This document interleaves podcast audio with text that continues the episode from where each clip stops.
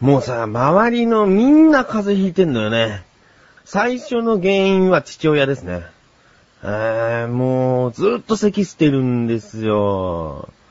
本当にいつね、その、血を吐くのかわからないぐらい、もうひどい咳をしてて、たまにね、うるさいなって思っちゃったりするんだよね。やっぱすごい大きな咳だから。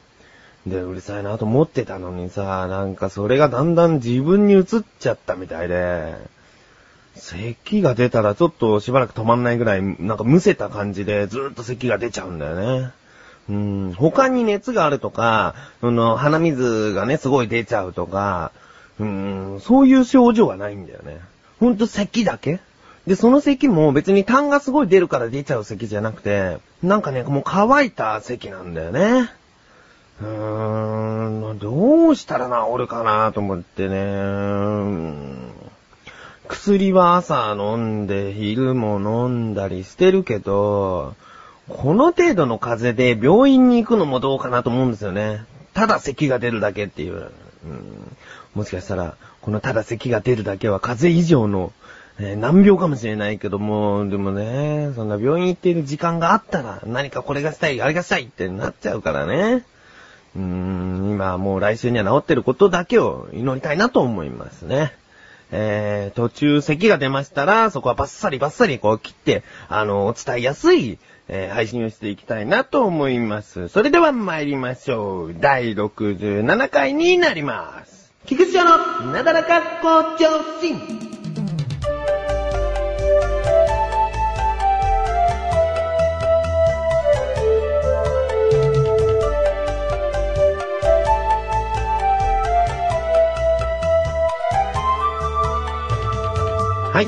ことで、えーとね、前回からこう引っ張ってきている話題が一つあるんですね。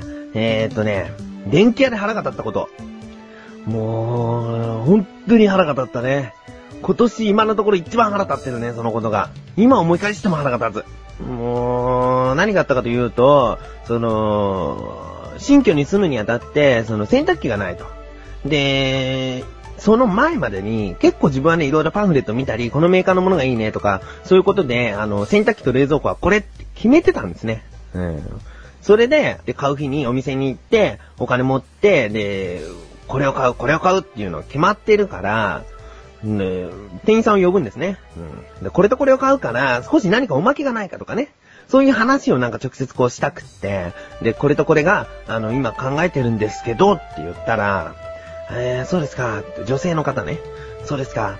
それで、こちらも、あの、おすすめ、今おすすめの商品だったりもするんですけどもね、とか言って、洗濯機なんですけどね、それは。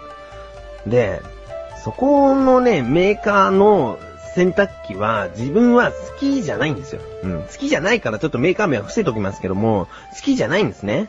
うん。で、自分はそっちの別のものを、まあ、あの、イニシャルを S としますね。えー、S 製品の、その、洗濯機が欲しい。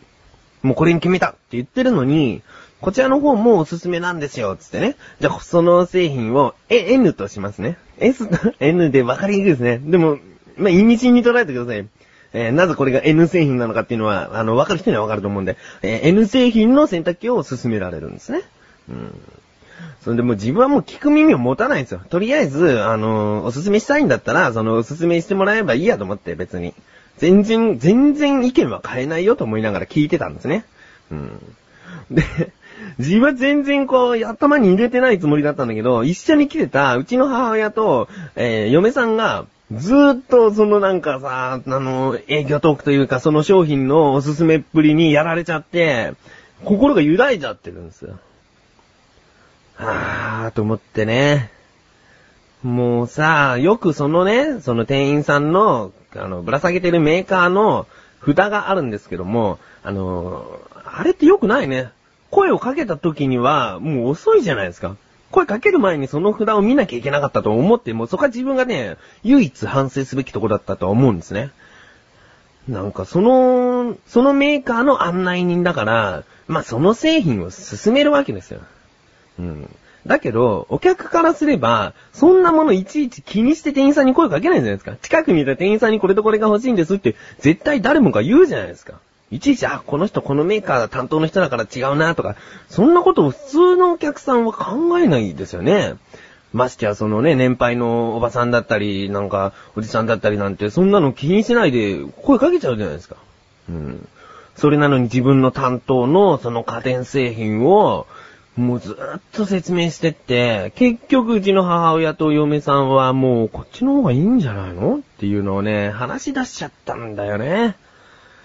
もう、さあのね、いいの。自分の担当する商品をおすすめするっていうのは当たり前だからいいんだけども、自分はこの商品を買うって決めてるんだから、この商品についても、例えば、ある機能について比べてみて、こっちの方が得、こっちの方が、えー、性能がいいとか、そういう風に説明してくれればいいんだけど、ずーっと自分の担当の商品ばかりをこう進めて、そんで、一回ね、びっくりしたのがね、もうこれね、自分とか、そうやって前もって調べてる人だったからこそ気づけたことなんだけど、この、まあ、ドラム式の洗濯機だったんですよね。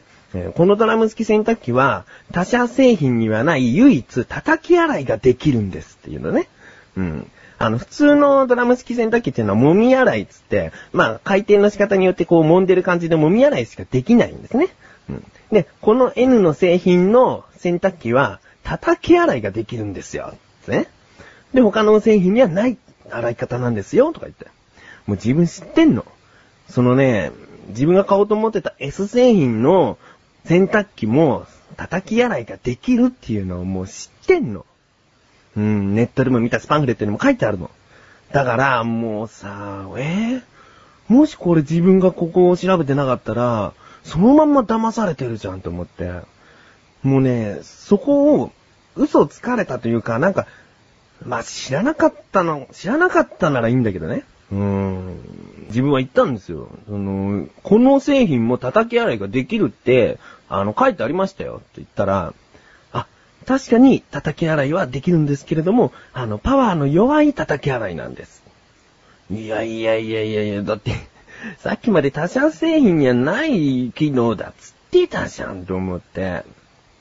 なんかさ、パワーの弱い叩き洗いだろうがなんだろうが叩き洗いができるんだから別にパワーの強い叩き洗いができるんですよって、N 製品の商品を説明すればいいじゃないかと思って、結局、その一通りなんか説明が終わったらしくて、母親と嫁が、こっちの方がいいんじゃないつって。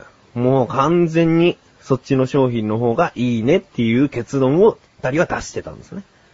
もう、あの店員さえいなければ、三人は仲良く、この S 社製品の洗濯機を買うことができたのに、もう、あいつがなんかいらないことをこう、ねえ、吹き込んで、結局、何、自分が折れなきゃいけないのみたいな感じで、腹立つなぁと思って。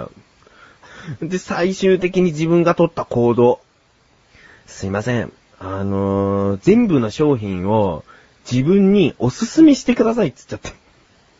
うん。あの、もうその、他に関係ない N 製品でも S 製品でもない、もう何でもない、全然候補にも上がってないものを全部進めるように商品を説明してくださいって言ったんです。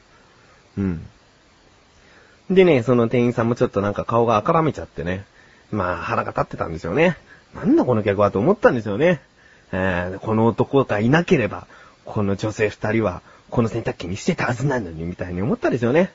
えー、すべての説明を聞いて、えー、もうあからさまにね、その、なんつうの、洗濯機の売りになってることしか言えてないなって思いながらね、ほんと嫌な客だと思ってますよ、自分でも。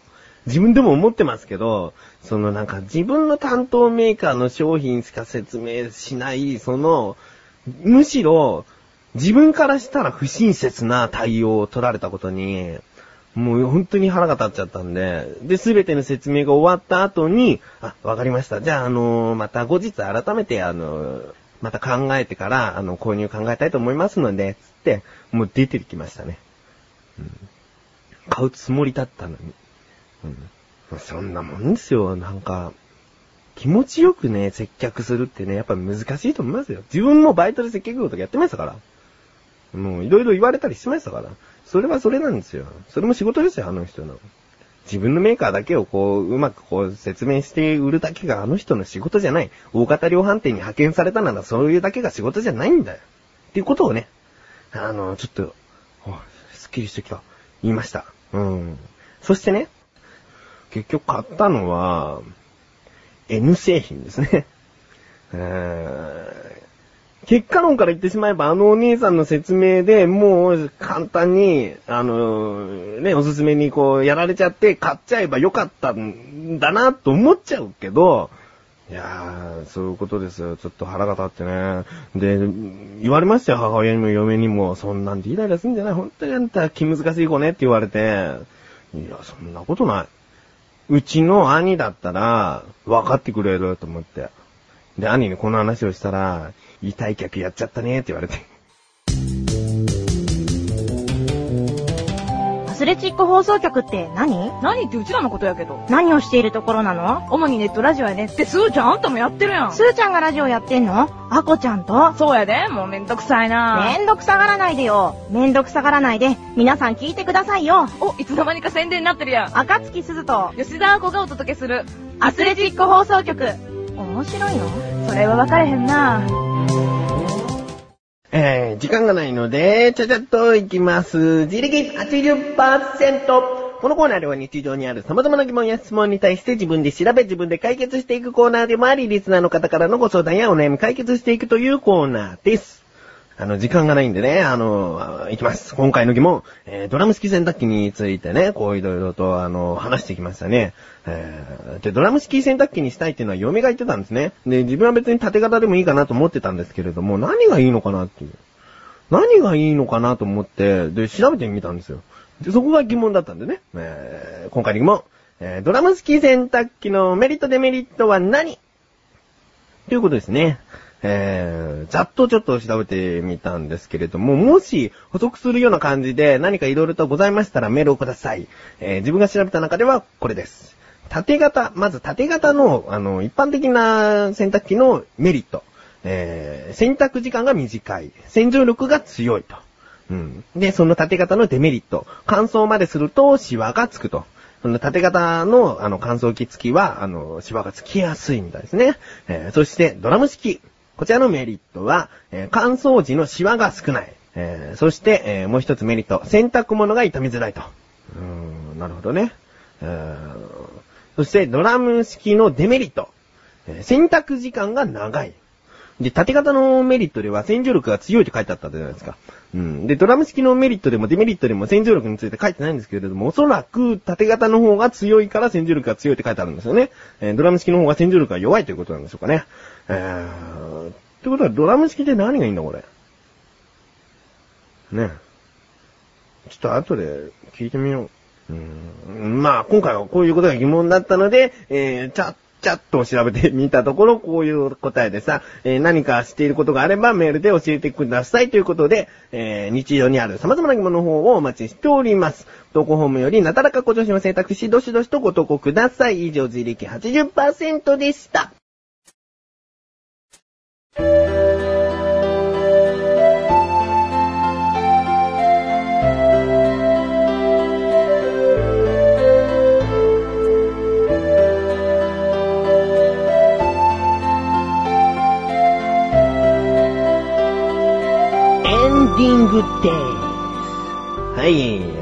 ですね、電気屋さんのね、その、某メーカー担当の、その、ね、接客が良くなかったもん。本当に腹立っちゃって、えー、こんなことで腹立ってんじゃないと。そういうメールでもいただけたら嬉しいですね。えー、なんで嬉しいんだろう。嬉しい、嬉しいというか、まあ、ありがたいですよね。えー、そんなことでいちいち腹立ってたら、電気屋行けないよとかね、そういうことよね。そして、ありがたいメールをいただいているんですけれども、今回はその、前からね、この話を、その電気屋さんで腹が立った話をするということを、こう言っていたので、あの、ご紹介できなかったですけれども、次回、必ず、えー、メールを読みたいなと思っております。えー、メールをくれたあの方、ありがとうございます。